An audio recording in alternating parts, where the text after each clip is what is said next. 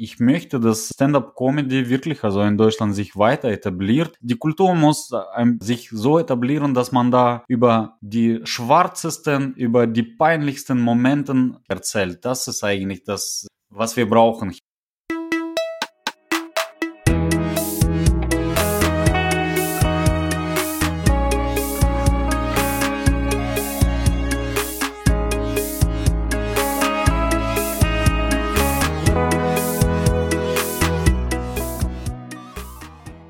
Herzlich willkommen bei Setup Punchline. Mein Name ist Bernhard Hiergeist und das ist ein Podcast über Stand-up Comedy. Wir hören immer Live-Aufnahmen von Comedians und dann erklären uns die Comedians, wie sie das gemacht haben. Der heutige Gast ist Wladimir Andrienko.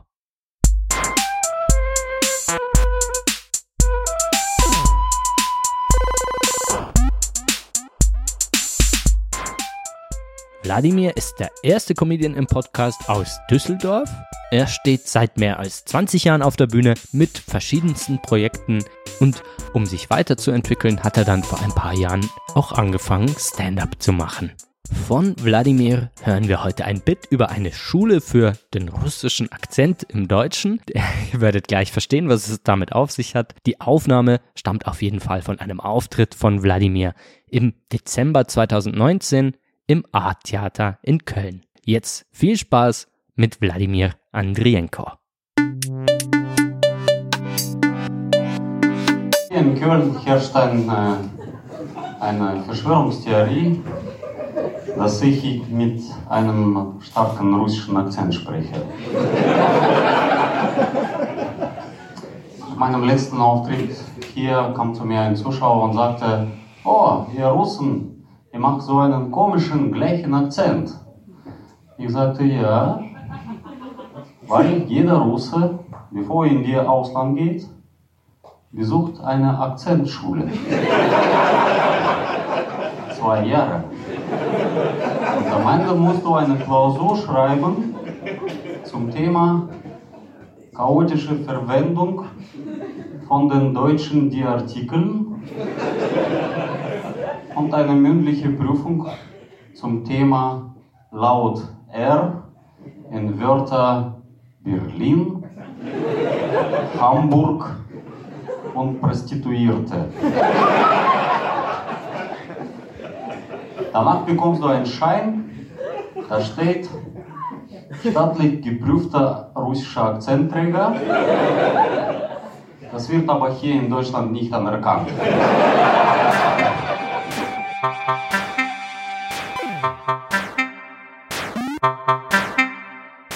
Ich bin Wladimir Andrienko, ich wohne in Düsseldorf. Ich bin vom Beruf Sozialarbeiter und mache halb hobbymäßig Stand-up-Comedy. Seit Ende 2014, 14, Anfang 2015. Generell Comedy mache ich seit 97. Von ersten Beruf bin ich Lehrer für Geschichte, also Historiker, Lehrer für Geschichte. Äh, Lehrerdiplome werden ähm, ganz, ganz anders in Deutschland und äh, deswegen wurde mein Diplom zu einem Abitur. deswegen habe ich dann Sozialarbeit äh, noch zusätzlich studiert. Am Anfang habe ich sowas wie Kollektivcomedy, unterschiedliche Formate gemacht. Also, äh, wo man nicht alleine auf der Bühne ist, wo man auch nicht alleine kreiert, Witze schreibt, sondern in, in Teams sich organisiert oder in Duos oder Trios und das war aber nicht in deutscher Sprache, das war in russischer Sprache. Es gab 2006 diese Zeiten äh, relativ sehr große Comedy-Community in, also unter russischsprachigen, nicht nur in Deutschland, sondern in ganzen Europa und da haben wir uns relativ viele Shows und Veranstaltungen uns selbst organisiert und quasi das gemacht.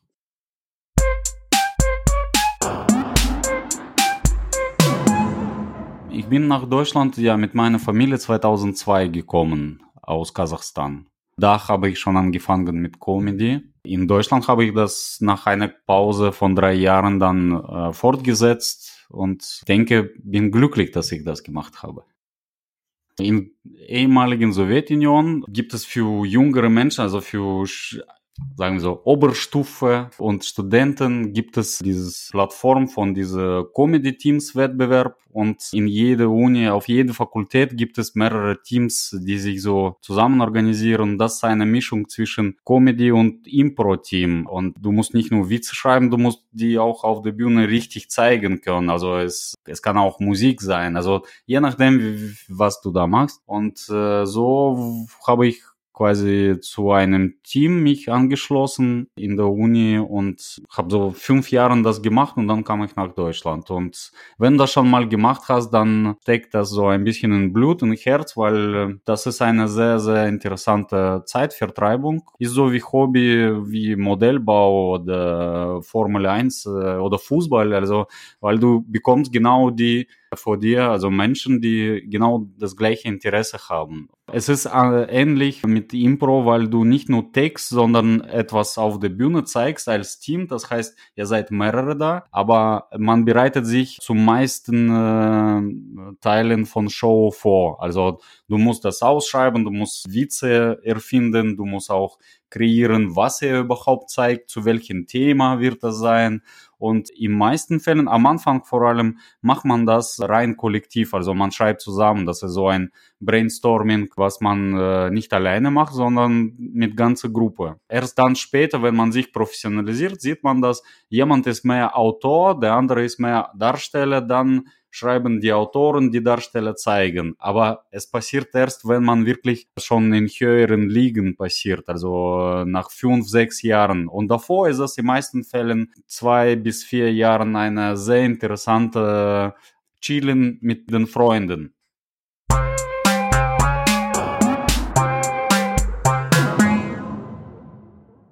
Also ich war nie ein guter Darsteller. Äh, sagen wir so, ich bin für ein paar Sachen gut. Vor allem sowas wie Unzufriedenheit darzustellen kann ich sehr gut. Also, sowas, was macht ihr hier? Ey, äh, was soll das so irgendwie? Aber ich kann das jemandem zeigen in, de, in dem Moment, wo es gerade bei mir äh, als Idee kommt. Aber auf der Bühne brauche ich sehr viele schon komfortable Bedingungen, bis ich wirklich also das abrufe, was ich vielleicht kann.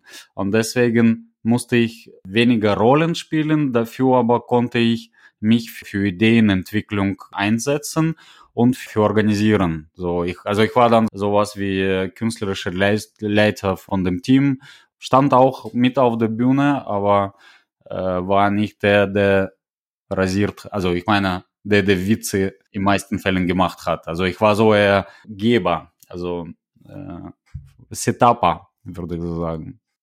Also ich habe dann äh, irgendwann gesehen, dass ich äh, mir das fällt. Dann habe ich so einfach recherchiert und habe gefunden, dass in Düsseldorf äh, oder in Deutschland generell relativ viele junge Menschen in meinem Alter, ein bisschen älter, vielleicht ein bisschen jünger, das schon machen. Und dann habe ich mich zu einem Team angeschlossen. Nach paar Spiele haben wir mit Teil von dem Team eigenes Team gegründet und ja, waren wir relativ erfolgreich, haben dann eigenen Comedy Club irgendwann gegründet, haben den geführt in der russischen Sprache. Wir waren auch im TV von Russland, also relativ häufig mit unseren Sketchen. Irgendwann dachte ich mir, es ist zu viel auf Russisch in meinem Leben, äh, ich muss das auf Deutsch machen und ich brauchte eine ein neues Interesse und Stand-up war für mich ein neues Feld. Und da dachte ich mir, okay, ich möchte Stand-up machen, dabei aber nicht in russischer Sprache, sondern in deutscher, damit ich auch ja, mich weiterentwickeln kann.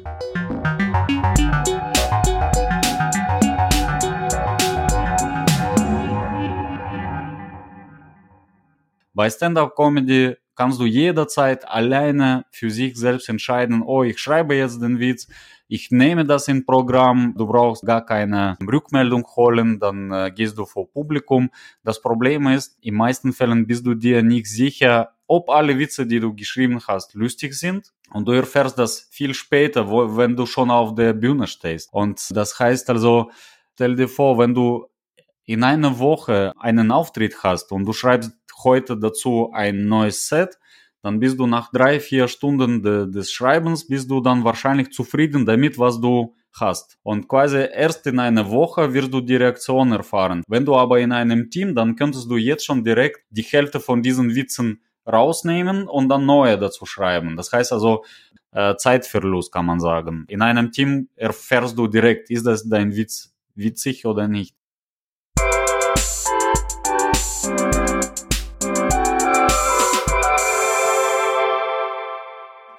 Man kann sagen, dass mein erster Set war zu dem Thema diese Integration oder Integration von Verwandten, also so irgendwie in diese Richtung. Eigentlich mein Solo-Programm, also mein dieses jetzt äh, erstes Solo-Programm beschäftigt sich ja, zu 80 Prozent damit, woher ich komme, woher ich den Namen habe, wieso bin ich nach Deutschland gekommen, in welchem Dorf habe ich gelebt, dieser Akzent, Verwandten, ein bisschen Teil von sozialer Arbeit, was ich mache, also was mein weiteres großes Interesse ist. Ich würde sagen, da, da beschäftige ich mich wirklich also mit dem, was mich in Vergangenheit so, so mit mir passierte. Bevor man etwas Neues also in Zukunft schaut oder Gegenwart analysiert, muss man erstmal sich in der Vergangenheit finden. Also wo bin ich da? Wo war ich da? Ist wahrscheinlich bei mir so, so, so ein Muster. Ich will auch auf Gesellschaft relevanten Themen sprechen und, aber ich glaube, ich bin dann noch langweilig. Oder manchmal zu übertrieben nicht verständlich, würde ich sagen. Also manchmal mache ich zu kompliziert alles, sehe dann äh, nicht so Kern also von, von dem Problem. Und ja, also ich würde sagen, da bin ich noch Neuling. Ich probiere mich da aus, manche Sachen klappen, zwei Drittel aber nicht. Aber ich weiß, also zumindest ein, vor ein paar Jahren war null geklappt, also deswegen. ich denke, irgendwann wird es sein. Mein Solo habe ich so gemacht, also also ich war in meinem Material gar nicht sicher oder bin immer noch nicht so hundertprozentig sicher. Und äh, ich hatte viele Auftritte gehabt, viele gute Auftritte, einige verkackte. Aber ich war schon, wie viel, fünf Jahre unterwegs. Davon drei Jahre relativ viel. Und ich habe dann gesehen, dass viele Kollegen, also die später angefangen haben, viel früher ein Soloprogramm präsentiert haben. Und da dachte ich mir, entweder sind die so weit voraus, also in ihrer Entwicklung, oder die trauen sich einfach zu, haben sehr gutes Selbstwertgefühl. Und äh, deswegen dachte ich mir, ich brauche eine, weißt du, also äh, so eine mit Rücken zu Wand Situation, also wo jemand mich dafür avanciert, ich sage, ich habe das, und dann arbeite daran. Und das war tatsächlich so, man hat mir äh, eine Organisation, die mit Russlanddeutsche zu tun hat, hat mich dann gefragt, ob ich abendfüllendes Programm machen kann. In halbes Jahr. Ich sagte ja. Und dann in den Rest, also habe ich wirklich also noch 30 Minuten äh, auf die Beine gestellt. Also das heißt, ich hatte schon eine Stunde ich habe sehr viel präpariert, also sehr viel äh, von meinem Material um, so irgendwie umgeschrieben, irgendwie zusammengepasst. Und äh, plötzlich dann habe ich gesehen, ich kann zumindest 90 Minuten auf der Bühne stehen. Es war nicht so super insgesamt, also von Reaktion.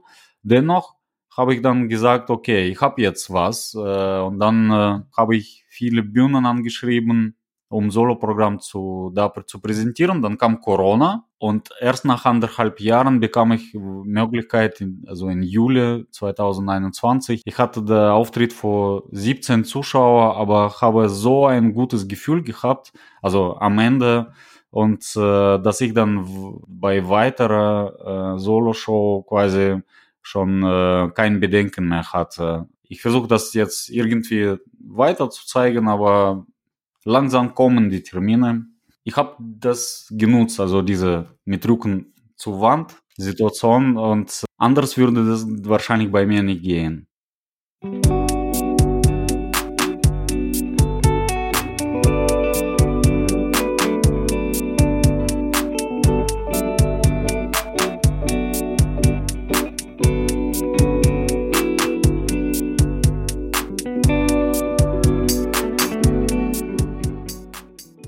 Russen sprechen mit gleichem Akzent, weil die eine Akzentschule besuchen, hatte ich vor vier Jahren so bestimmt gehabt. Ich habe das bei einer offenen Bühne irgendwie so komisch äh, dargestellt, ohne diesen äh, weiteren mit äh, Gurken, Prostituierte, Klausur und so weiter.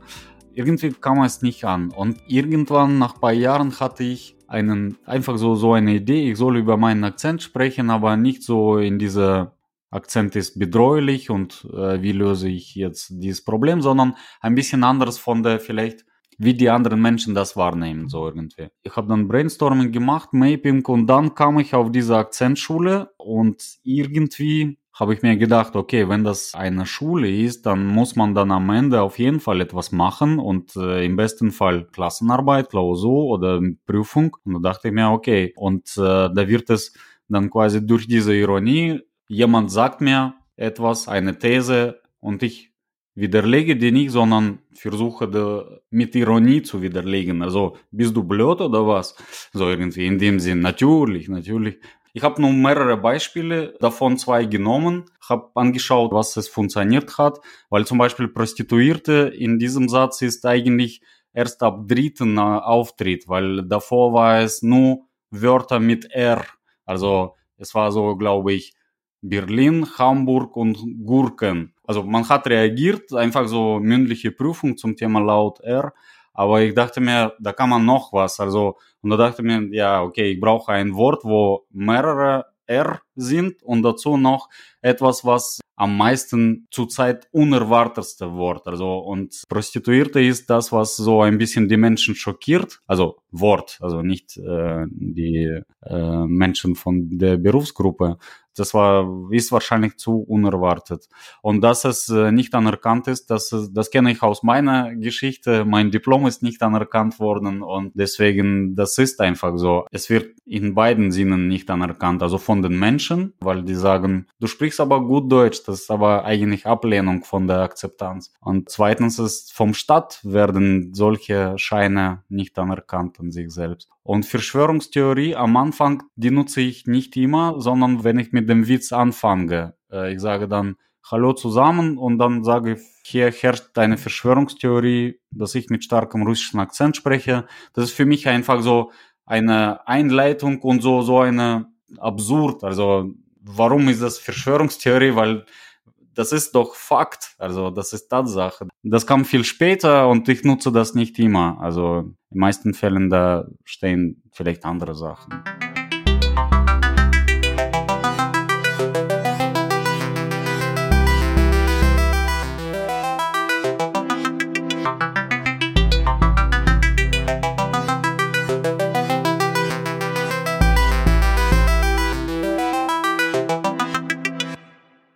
Also die Menschen denken, dass wenn die sagen, du machst etwas aber gut, dass es Kompliment ist. Also das ist aber kein Kompliment. Das ist so eher in anderer Sache bist du schlecht, aber zumindest hier machst du. Oder aber du sprichst gut Deutsch, heißt für mich immer noch nicht genug, dass ich das nicht merke. Verstehst du? Also das ist weiter nochmal eine Erinnerung, die ist nicht so direkt natürlich. Also die, die meisten wollen das auch, die machen das wirklich lobend ähm, an sich selbst. Das ist, äh, das ist sozusagen Gegensatz von Akzeptanz. Das ist genauso wie wenn man einem äh, schwulen Mensch sagt, oh, du bist doch aber ein guter Mensch. Äh, das ist das Gleiche, also in, in ein bisschen größeren Rahmen, aber ich glaube, du wirst mit so einem Satz direkt nicht gleichgestellt. Noch einmal eine Erinnerung daran, dass du nicht von hier bist. Es kann aber sein, nicht dazugehörst.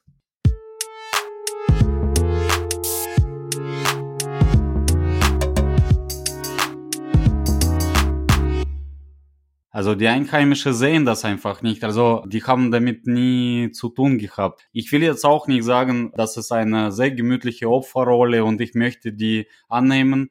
Die Sache ist aber die, du fällst in dieser Muster fast direkt, sobald du kommst. Und man braucht sehr viel Kräfte, wirklich, also damit man aus diesem Muster rauskommt. Ich brauchte wirklich also so circa zehn Jahren, bis ich nicht jeden Tag daran denke. Also stell dir vor, vor 15 Jahren habe ich Dinge gemacht, die eigentlich für die Gesellschaft gut waren, aber Begründung für mich war, ich zeige diesen Deutschen, Behörden, Organisationen, ich mache meine Sache so gut, dass die mich dann akzeptieren. Ich habe dann die Sache wirklich aus Wut gemacht. Also ich habe Jugendprojekte gemacht aus Wut. Stell dir vor, und gut gemacht. Es gibt viele Menschen, die aus dem Muster nicht rauskommen die haben nicht so genug Ressourcen oder haben äh, zum äh, richtigen Zeitpunkt keine richtigen Menschen getroffen. Also deswegen, ich Gott sei Dank, ich habe zu bestimmten Zeitpunkt angefangen zu studieren äh, in Deutschland. Studierendes Deutschland ist ganz anderes Land als außerhalb von Studium. Das behaupte ich und äh, ich sage, äh, meine Integration in Deutschland, meine guten Verhältnis zu Deutschland hat Studium beigebracht, vor allem die Studenten, also die Menschen, die um mich da waren. Ich war mit kaum jemandem befreundet, sagen wir so, während meiner Studiumzeit. Dennoch, einfach so Einstellung gegenüber anderen Menschen war, ja, aus meiner Sicht also umgekehrtste, die ich davor erlebt habe. Also einfach so, du bist ein Mensch und das reicht mir. Totale Akzeptanz, Augenhöhe und wahrscheinlich deswegen kommt Witz so gut an, also am Ende, weil die, ja, wir sind so. Also so irgendwie. Also die, die Einheimischen selbst und äh, die, äh, die, die damit zu tun hatten, die Migranten oder mit Migrationshintergrund, die erleben das wahrscheinlich auch so.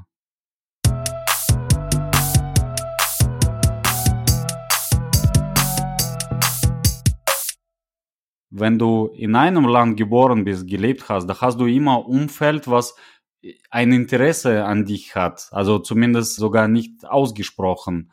Und dann du denkst, du wirst immer so sein. Also du verbindest das mit dir selbst, mit Person. Also ich bin so ein guter Mensch, dass alle mit mir was zu tun haben. Dann kommst du nach Deutschland und keiner interessiert dich äh, für dich, also sich für dich, weil die haben andere. Du, du bist für die, das ist auch normal. Aber für einen Mensch, der hat andere Erwartungen. Du dachte, man hat doch überall erzählt, Deutschland ist ein Paradies. Also das ist zu einem. Und zum Zweiten plötzlich sieht man, oh, vielleicht so eine gute Persönlichkeit bin ich nicht.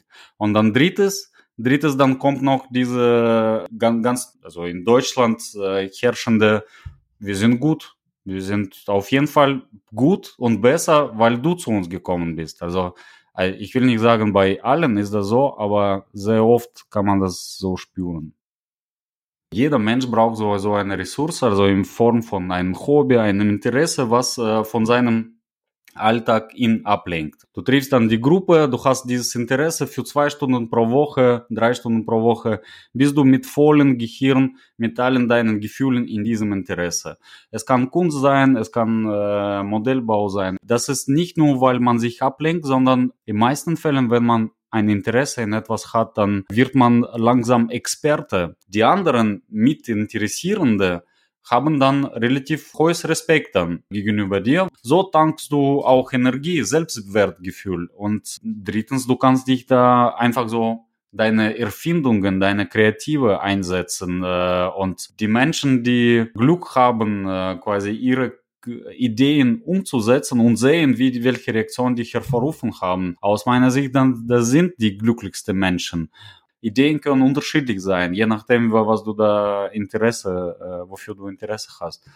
Bei mir war Comedy immer eine Ressource und Stand-up-Comedy, wo ich alleine auf der Bühne war, wo ich quasi meine Entwicklung als Comedian, als Autor einfach so weitergeführt habe, also fortgesetzt habe, mir sagen konnte, okay, ich erreiche schon etwas, auch in einer Fremdsprache. Es gibt schon auf jeden Fall ein Level, was ich erreicht habe. Und das ist das, was mir viel bringt. Ich merke das daran, dass ich drei Jahre, wo ich angefangen habe, Stand-up-Comedy zu machen, da habe ich fast immer bei jeder Bekanntschaft, neue Bekanntschaft, immer erwähnt, dass ich Stand-up-Comedy mache. Seit letzten drei Jahren mache ich das nie. Nur irgendwann nach paar Monaten kommt das äh, heraus. Und das ist Zeichen dafür, dass ich schon genug, ja, also Vertrauen in mir ge geholt habe. Das ist, ich brauche das nicht mehr zu sagen. Ich bin quasi schon gut genug, ohne Stand-up-Comedy. Wahrscheinlich ist meine Persönlichkeit so weiterentwickelt. Oder zumindest diesen, ah, die wollen bestimmt mich nicht akzeptieren, deswegen. Also muss ich auf jeden Fall sagen, ich mache noch Stand-up-Comedy. Jetzt brauche ich das nicht. Also wenn jemandem Wladimir nicht gefällt, dann äh, wird keine Rolle spielen, ob er dabei noch Stand-up-Comedy macht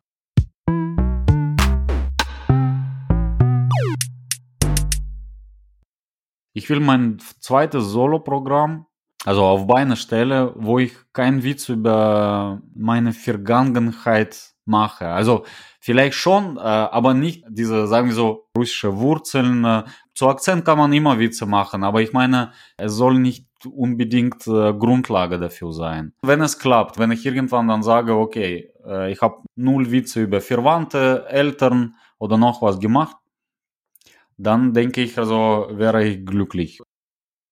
Ich möchte, dass ähm, Stand-up-Comedy wirklich also in Deutschland sich weiter etabliert und zwar nicht diese Zwischenform zwischen Kabarett, Comedy und Stand-up-Comedy, wo man denkt, ah, okay, ich äh, mache Witze wie vor 50 Jahren, aber sage noch dabei noch Penis. Und dann ist es schon Stand-up-Comedy. Die Kultur muss sich so etablieren, dass man da über die schwarzesten, über die peinlichsten Momenten eigenes Ich erzählt. Das ist eigentlich das, was wir brauchen hier in Deutschland. Also es gibt einige, die sehr gut sind, die sind aber nicht im Fernseher. Es gibt aber einige, die sehr schlecht sind, sind aber im Fernseher. Und das ist in der Industrie läuft etwas schief, teilweise, denke ich. Wir können uns in, in diese Richtung auf jeden Fall weiter bewegen.